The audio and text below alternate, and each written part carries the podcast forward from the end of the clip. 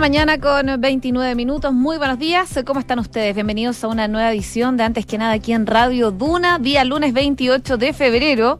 Seguimos en febrero, pero comienza ya como si fuera marzo, con todo. De hecho, hoy día es el llamado super lunes y les vamos a estar contando detalles, por supuesto, de lo que se viene para esta jornada y también muy pendientes a lo que está pasando entre Rusia y Ucrania con conversaciones, con reuniones claves que se podrían dar esta jornada. El detalle se los vamos a dar en unos minutos más, pero antes les cuento qué nos dice la Dirección Meteorológica de Chile. En estos momentos en Santiago, 11 grados de temperatura. La máxima va a ser bastante alta, va a llegar hasta los 32 grados de temperatura y cielos totalmente despejados. En Viña del Mar y Valparaíso, 14 grados a esta hora, máxima de 23. Cielos despejados durante el día de hoy. En Concepción, 9 grados, máxima de 25. Cielos principalmente despejados. Algo similar va a ocurrir en Puerto Montt, pero podrían tener algo de cotitas intermitentes. 9 grados hasta ahora, la máxima va a llegar hasta los 19.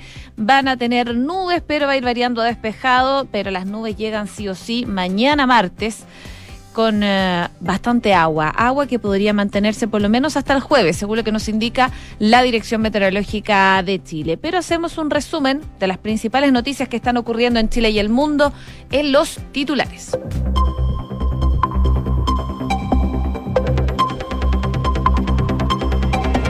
Las negociaciones entre Rusia y Ucrania comenzarán hoy a primera hora. La instancia tendrá lugar en la frontera ucraniana con Bielorrusia, un firme aliado de Moscú. En paralelo, el presidente de Estados Unidos, Joe Biden, va a conversar con los aliados para coordinar una respuesta unida ante la situación actual de Ucrania. Mercenarios rusos estarían operando en Kiev para asesinar al presidente Vladimir Zelensky, según un diario británico. De acuerdo al The Times, además del mandatario ucraniano, la lista negra continúa con otras 23 personas. Noticias nacionales. Debido al superlunes en la región metropolitana, la frecuencia del metro va a aumentar en un 20% y las flotas de buses red en un 33%. Ante el retorno a las clases presenciales tras dos años de la pandemia, el Ministerio de Transporte planificó el Plan Marzo, que tiene por objetivo fortalecer el desplazamiento y el funcionamiento integrado del sistema. En el marco del aniversario del 27F, el presidente Sebastián Piñera aseguró que el terremoto unió a los chilenos, pero las adversidades que hoy enfrentamos tienden más a dividir que a unir. Desde Talcahuano, además, el mandatario señaló que levantar el estado de excepción en la macrozona sur, como anunció el futuro gobierno, sería un grave error. Un grupo de desconocidos quemaron tres máquinas forestales en un nuevo atentado en la Araucanía. En la comuna de Nuevo Imperial, un grupo de ocho encapuchados ingresó a un fundo donde eh, se trabajaba las faenas de madera. En el lugar se encontró un lienzo donde se adjudicaba el ataque a una supuesta facción de la CAM. El Congreso prepara su trabajo para las semanas previas al cambio de mando. El Senado va a definir hoy en tabla lo que podría estar en el proyecto de amnistía en las detenciones del estallido social y la ratificación de un nuevo consejero del Banco Central, mientras que los diputados se van a abocar a asuntos más bien administrativos. Y en otras informaciones, la ONEMI decretó alerta temprana preventiva para la región metropolitana por las altas temperaturas. La medida precautoria fue anunciada debido a que a partir de la tarde del primero de marzo se espera un alza en las temperaturas que generaría condiciones atmosféricas favorables para la ocurrencia, lamentablemente, de este tipo de siniestros. 6 de la mañana con 33 minutos. Comenzamos la mañana informados en Antes que nada con Josefina Stavrakopoulos y partimos con noticias nacionales, pero por supuesto con los ojos bien puestos en lo que está pasando entre Rusia y Ucrania, que eh, de alguna forma van a tener conversaciones el día de hoy para ver cómo avanza la situación en esa zona del mundo. Mientras tanto, les cuento que desde la explanada de la base naval de la Armada de Chile, en Talcahuano, en la región del Biobío, el presidente Piñera encabezó ayer la ceremonia de conmemoración del terremoto y tsunami del 27 de febrero que ocurrió en el año 2010, ya hace 12 años. Bueno, él estuvo acompañado de la primera dama y de los ministros del comité político y en esa instancia el mandatario recordó algunos uno de los hitos de la reconstrucción de los daños ocasionados por el sismo que alcanzó magnitud 8,8 grados Richter y dejó a 526 muertos y 26 desaparecidos. Al respecto destacó los logros de su primer gobierno en esa materia y ahí el mandatario recordó el plan de reconstrucción, el que tuvo cuatro etapas desde la atención de emergencia hasta la reconstrucción de infraestructura. Además, detalló algunas iniciativas como la implementación del sistema masivo de alerta temprana y otros proyectos de ley en línea con la modernización de dicho sistema. Y ahí fue que el presidente Piñera hizo un llamado a la unidad como a su juicio hubo en aquel 2010. Él dice que a diferencia de lo que ocurre hoy, el 27F unió a los chilenos en ese desafío. Hoy siento que las adversidades que enfrentamos tienden más a dividir que a unir. Y eso tenemos que corregirlo, corregirlo pronto, dijo el mandatario. En otros temas, el presidente fue consultado por la situación de la macrozona sur y la reciente confirmación en voz de la futura ministra del Interior, Isquia Siches, que el gobierno entrante, Gabriel Boric, no va a continuar el estado de excepción constitucional en la zona. Él dice creer que sería un grave error levantar el estado de excepción en las circunstancias que vive hoy la macrozona sur y dice creer que es muy necesario que las Fuerzas Armadas puedan seguir colaborando con las policías y no reemplazarlas. También dio un dato para ilustrar ese punto. Dijo que desde que se estableció el estado de excepción en la Araucanía, los delitos han caído cerca de un 50%. Además, el mandatario se refirió a la situación de los chilenos que han salido desde Ucrania a raíz de la invasión rusa del territorio. Él le aseguró que hay seis chilenos que han logrado cruzar la frontera y están eh, seguros junto a su familia. Durante la madrugada eh, lograron cruzar un chileno más junto a su mujer y su hijo que estaban en dificultades y recibió el apoyo del personal del consulado en Polonia. Además, el presidente Piñera detalló que ya están recibiendo a los primeros refugiados en los dos centros dispuestos para ello en el eh, país. Fueron parte de las declaraciones del presidente Sebastián Piñera en el marco de este aniversario del 27 de febrero, a pocos días también del cambio de marzo del próximo del cambio de mando, digo, del próximo 11 de marzo. 6 de la mañana con 36 minutos. Estás en Antes que nada con Josefina Stavrakopoulos. Duna 89.7.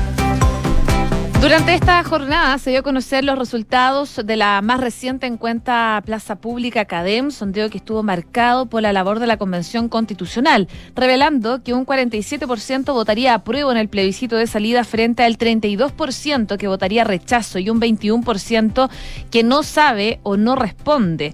Y en ese contexto, el sondeo detalla que las principales razones por las que las personas aprobarían la propuesta de la nueva Carta Magna son que la Constitución actual está obsoleta, nacida en dictadura o que nazca en democracia, un 33%, una necesidad de cambios profundos en un 29%, cumplimiento de las demandas sociales e igualdad en un 10% y para mejorar el país en un 5%. En contraste, las principales razones de quienes votarían rechazo son, están en desacuerdo con las propuestas que se generan en general en la convención eh, otros dicen que hay una desconfianza o está poco preparada en un 25%, o no se discuten temas importantes de interés ciudadanos. Bueno, es parte de lo que da a conocer la nueva encuesta Academ, que en la misma línea, la encuesta también dio luces de cómo ha percibido a los ciudadanos el debate interior de la convención, revelando que solo un 27% declara estar muy informado respecto a lo que ocurre y se discute en ella, mientras que otro 27% dice que está algo informado y un 45% dice que está poco o nada informado de lo que está pasando en la convención. Así, los menos informados son mujeres, en un 48%, personas entre 18 y 34 años, en un 49%, que pertenecen a un segmento socioeconómico medio y bajo también, eh, están ahí entre el 54 y 58%. Y habitantes de regiones también están entre las personas menos informadas de lo que está pasando en la Convención Constitucional. Y a propósito de la Convención, semanas claves ha tenido el trabajo de la Convención Constitucional con la aprobación de las primeras normas que ya están en el borrador de la nueva Carta Magna que podría tener nuestro país. Para ahondar en detalle sobre el proceso constituyente, el vicepresidente del órgano rector, Gaspar Domínguez, dio cuenta en Estado Nacional de TVN de la labor que ha desempeñado el órgano redactor durante las últimas semanas, como también respondió a algunas críticas que ha tenido este proceso. Uno de los primeros puntos a tratar fueron los dos tercios y aquellas normas que no lograron el quórum necesario para poder avanzar. Y sobre esto, el convencional aseguró que de alguna manera refleja que el proceso de escribir normas constitucionales no es como una ley. Se requieren amplios consensos donde 103 personas deben estar de acuerdo de un órgano de 155. Y dice que a su juicio ha sido positivo porque eh, les ha demostrado que muchas de las aprehensiones que hay en la ciudadanía requieren de ciertas enmiendas para lograr los acuerdos. También eh, recordemos que el presidente Sebastián Piñera ayer domingo manifestó su preocupación sobre el supuesto afán refundacional que hay dentro del órgano redactor y afirmó que no tiene ningún sentido apoyar una mala constitución. Bueno, sobre ello, Gaspar Domínguez respondió que él está de acuerdo con que deben eh, esperar tener un resultado escrito para definir si lo aprueban o no, pero le parece absurdo y deshonesto intelectualmente llamar a rechazar algo que no está escrito. Tenemos que mirar el resultado, decía Domínguez. Y sobre la continuidad del trabajo de la Convención Constitucional y con miras al plebiscito de salida, el vicepresidente dijo que entiende que hay personas que no están de acuerdo con ciertos temas, pero hay que cuidar este proceso en el que estamos conversando y escribiendo las nuevas reglas del juego. Esta etapa nos viene a sacar de una crisis profunda que estamos viviendo en el país. Son las declaraciones entonces del vicepresidente de la Convención Constitucional, Gaspar Domínguez, que, le dice, eh, que le parece absurdo y deshonesto llamar a rechazar algo que todavía no está escrito. Vamos a seguir viendo cómo se va desarrollando el proceso de la Convención Constitucional. 6 de la mañana con 40 minutos. Estás escuchando Antes que nada con Josefina Stavrakopoulos en Duna. Y bueno, en vista de la llegada del super lunes hoy día, el Ministerio de Transportes y Telecomunicaciones afirmó que habrá un incremento de un 20% en la frecuencia y carriles de metro además de la flota de la red bus que aumentará en un 33 durante la hora punto matinal. Ante el retorno a las clases presenciales eh, tras dos años de pandemia, recordemos, el eh, Ministerio de Transportes planificó este plan marzo que tiene por objetivo fortalecer el desplazamiento y el funcionamiento integrado del sistema de transporte público, como también de los cruces de semáforos. Bueno, la ministra de la cartera, Gloria Hood, indicó que este año esperan una mayor movilidad de personas en las ciudades debido al retorno a las clases presenciales y de alguna de las actividades laborales. Entre las medidas adoptadas a contar de hoy día lunes está el aumento en un 20% de la operación de metro en relación al periodo de vacaciones y en el caso de los buses de la red de transporte público metropolitano la flota va a incrementar un 33% durante la hora punta matinal, o sea, entre las 6 y las 9 de la mañana. Por su parte, el ministro subrogante de Obras Públicas, Cristóbal Leturia, afirmó que durante este fin de semana la congestión vehicular eh, aumentó principalmente en las carreteras debido al comienzo de marzo y ambas eh, carteras hicieron un llamado a planificar los viajes tomando en cuenta rutas alternativas, horarios de desplazamiento y modos de transporte para evitar la congestión. Así que en pocos minutos más parte eh, definitivamente este super lunes y vamos a ver la cantidad de gente que circula en las calles a propósito de este 28 de febrero, pero que es como si comenzara marzo. 6 con 42. Escuchas antes que nada con Josefina Stavrakopoulos. Duna. Y brevemente en el ámbito nacional, contarles que el Ministerio de Salud difundió en su página web el calendario de vacunación para la semana de este 28 de febrero al 6 de marzo, a fin, por supuesto, de continuar con el proceso de inmunización masiva de la población. Y así, de acuerdo a lo informado por la cartera, esta semana va a continuar la administración de la segunda dosis de refuerzo para la población general, específicamente para personas mayores de 55 años que hayan recibido la inoculación anterior hasta el 5 de septiembre del 2020 a esto se suman también las personas inmunocomprometidas que hayan recibido el refuerzo anterior al 31 de octubre y además continúa la aplicación del nuevo refuerzo de funcionarios del área de la salud que hayan recibido la tercera vacuna hasta el 31 de octubre del año pasado. También esta semana se va a vacunar con primera dosis de refuerzo a personas de 6 años o más, con esquema completo hasta el 31 de octubre, y en tanto se va a continuar con la aplicación de la primera dosis para personas mayores de 3 años y segunda dosis para la población vacunada con Sinovac, AstraZeneca, Pfizer, con al menos 28 días desde la primera vacuna. 6 de la mañana con 43 minutos. Estás escuchando Antes que nada con Josefina Stavrakopoulos en Duna. En noticias internacionales, por supuesto, muy pendiente a lo que está pasando entre Rusia y Ucrania, porque hoy día podría ser una jornada bastante clave. Las negociaciones entre ambos países en la frontera, en la frontera digo, ucraniano-bielorrusa, van a comenzar hoy día a primera hora, según fuentes de ambos países citados en medios rusos y también ucranianos. No es un aplazamiento, la reunión tendrá lugar por la mañana debido a una cuestión logística de la parte ucraniana, dijo una fuente citada por la agencia rusa TASS. También el portavoz del presidente ucraniano, Volodymyr Zelensky, eh, dijo que eh, debido a las complejas medidas logísticas, así como la necesidad de garantizar la seguridad de la delegación ucraniana, esta tardaría unas horas en llegar al lugar del encuentro. Ayer domingo ambos países anunciaron que iban a negociar en Bielorrusia, un firme aliado de Moscú, recordemos. Ucrania ha informado que lo hará sin condiciones en el puesto de control en la frontera entre Ucrania y Bielorrusia y que Minsk respondería por la seguridad de la delegación ucraniana. El presidente de Ucrania explicó que aceptó ese encuentro para que más tarde eh, ni un solo ciudadano ucraniano tenga la menor duda de que él como presidente no trató de detener la guerra cuando había una pequeña pero aún así una oportunidad.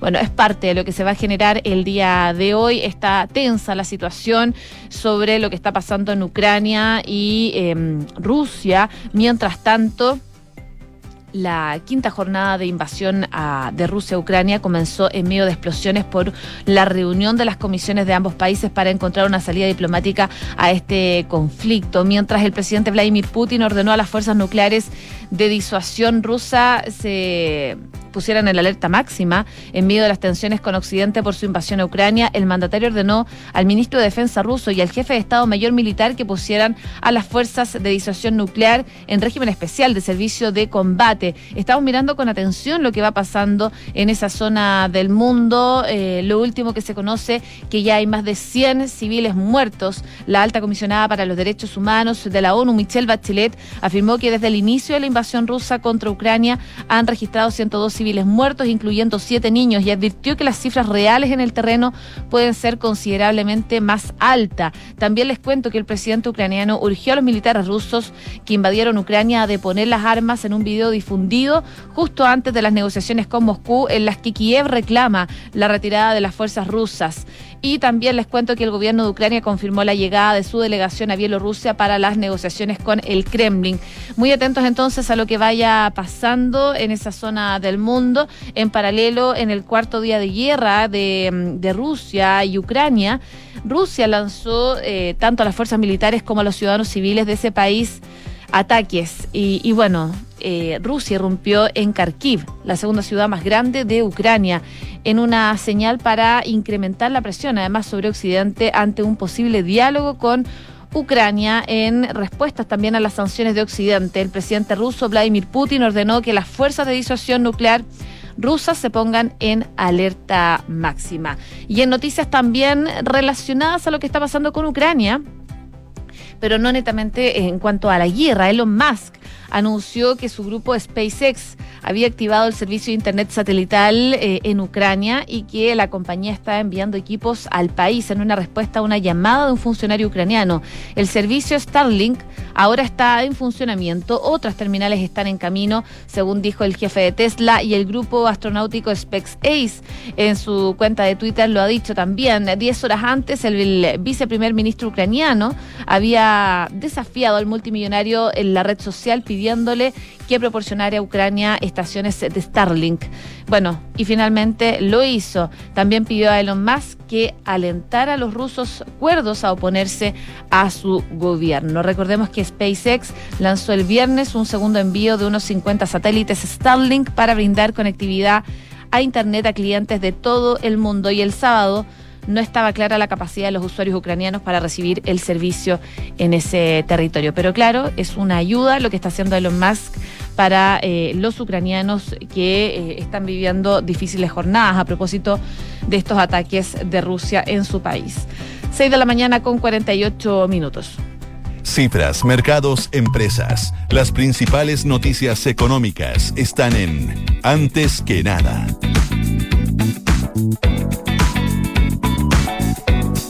Y hablemos de eh, la economía, porque el mercado inmobiliario está dando que hablar. Las tasas de mm, desestimamiento para las compras de vivienda escalan los cambios de tasa y los plazos también. Los PICs alcanzaron durante eh, los peores minutos de la pandemia y las promesas de compra de casas y departamentos que se quedaron en pausa llegaron a un 28%. Tras ello, el 2021 vino de la mano de una normalización donde mensualmente el indicador se mm, acercó al 12%. Sin embargo, en octubre el panorama cambió. El fuerte incremento de la tasa de interés más las restricciones crediticias llevaron a que eh, los desestimamientos repuntaran. En diciembre volvieron a superar en un 20% en departamentos y un 25% en casas, de la mano también de un mercado cuyas ventas se contrajeron fuertemente. Ahora el indicador debiera moderarse nuevamente según lo que eh, dicen los expertos, pero claro, eso eh, está por verse. Una situación bastante compleja, entonces es la que vive el sector inmobiliario durante los últimos meses producto de la pandemia. También se destaca las primeras reacciones eh, de eh, las acciones ligadas a los commodities y la inflación por el conflicto en Ucrania es lo que se está generando hoy en día. Estas primeras reacciones eh, que se han generado, lo vimos en el alza del petróleo, por ejemplo, el gas y el oro. Las noticias con las que despertó el mercado el jueves estaban fuera de su análisis porque nadie esperaba una incursión militar rusa en suelo ucraniano. Y la caída de las acciones y los activos de riesgo fue otro de los efectos de la incursión militar, pero con el paso de las horas los mercados se recuperaron y los inversionistas volvieron a la renta variable. No obstante, el valor del petróleo no ha caído, así como el sector energía en general. Pero no solo ha sido la energía. El jueves, la Sociedad Nacional de Agricultura alertó sobre una eventual inestabilidad en el precio del trigo y del maíz, producto de este conflicto entre Rusia y Ucrania, ya que en el caso del trigo, el principal exportador es Rusia, en un 20%, seguido de Ucrania, eh, perdón, de la Unión Europea, un 15%, Canadá, un 14%, Estados Unidos un 13, Australia un 10 y en el sexto lugar está Ucrania. Y junto con estas materias primas blandas también está la minería no metálica, en las que ambos países son productores importantes. Por lo mismo es que en el mercado ven que existe la posibilidad de que haya empresas chilenas que pudieran eventualmente verse beneficiadas del alza en los precios de los commodities. En esa línea, Germán Guerrero, socio de MBI, sostiene que en este contexto probablemente se verán favorecidos algunos commodities como los fertilizantes porque Rusia es un gran exportador de materias primas blandas y las sanciones perjudicarán en esos productos. Así que eh, está generando consecuencias, por supuesto, y como no, esta guerra que se ha generado entre Rusia y Ucrania. Y eh, a propósito de Rusia y Ucrania, eh, Estados Unidos, Canadá y naciones europeas acordaron el sábado imponer sanciones financieras más potentes, severas hasta la fecha a Rusia, en represalia por la implacable invasión a Ucrania, yendo tras las reservas del Banco Central que sostiene la economía rusa y dejando fuera algunos bancos rusos de una red global financiera vital, el SWIFT. La decisión anunciada al tiempo de las fuerzas ucranianas luchaban el sábado por mantener a las fuerzas militares rusas fuera de la capital ucraniana y la población hallaba refugio en túneles del metro, sótanos y garages, tiene eh, el potencial de propagar el dolor de las represalias de Occidente por la invasión del presidente Vladimir Putin a la población civil rusa, mucha más que las rondas anteriores de sanciones. Según lo que mm, se explica, y según lo que decía también la presidenta de la Comisión Europea, Ursula von der Leyen, es que Putin se embarcó en un camino que pretende destruir Ucrania, pero lo que en realidad está haciendo es destruir el futuro del propio país. La Unión Europea, Estados Unidos, Gran Bretaña y otros aliados han redoblado incesantemente la intensidad de sus sanciones desde que Rusia lanzó la invasión. Si bien funcionarios estadounidenses y europeos dejaron en claro que seguían trabajando en la mecánica de la implementación de las medidas más recientes e intentan prescindir de las exportaciones rusas del petróleo y gas natural, las sanciones conjuntas podrían ser una de las más duras impuestas contra una nación en tiempos modernos. En caso de que sean cumplidas a cabalidad conforme a lo previsto, las medidas causarían serios daños a la economía rusa y eh, limitarán severamente su capacidad de importar y exportar productos. Estados Unidos y sus aliados europeos anunciaron las medidas en un comunicado conjunto como parte de una nueva ronda de sanciones al sector financiero ruso que tiene la intención de que Rusia eh, rinda cuentas y asegure colectivamente que esta guerra sea un fracaso estratégico para Vladimir Putin. Pero por supuesto, eh, vamos a seguir con atención lo que vaya pasando con eh, la situación Rusia y Ucrania. Lo que se da a conocer a esta hora de la mañana en noticias del ámbito internacional es que Kiev resistió otra noche de ataques y se inicia el diálogo ya en Bielorrusia. El gobierno de Zelensky confirmó la llegada de sus enviados para las negociaciones con el Kremlin. El rublo se hunde más de 30% tras las sanciones económicas y también las sanciones financieras. 6 de la mañana con 54 minutos. A esta hora en Santiago, 11 grados de temperatura. La máxima va a llegar a los 32 con cielos totalmente despejados. Y con esta condición climática les cuento que sabías que puedes comprar de forma anticipada los servicios funerarios de María Ayuda. Entrégale a tu familia la tranquilidad que necesitan y estarás apoyando a cientos de niños de la Fundación María Ayuda. Convierte el dolor en un acto de amor. Cotiza y compra en www.funerariamariaayuda.cl. Y en Consorcio quieren que manejes tranquilo y por eso con tu seguro de auto Consorcio cuentas con asistencia 24/7 estés donde estés. Además, estarás protegido ante robos y daños a terceros porque estamos contigo en tus pequeños y grandes proyectos. Cotízalo ahora y conoce más en consorcio.cl. Nos vamos, viene Duna en punto a continuación junto a Rodrigo Álvarez. Que esté muy bien y que tengan una muy buena jornada.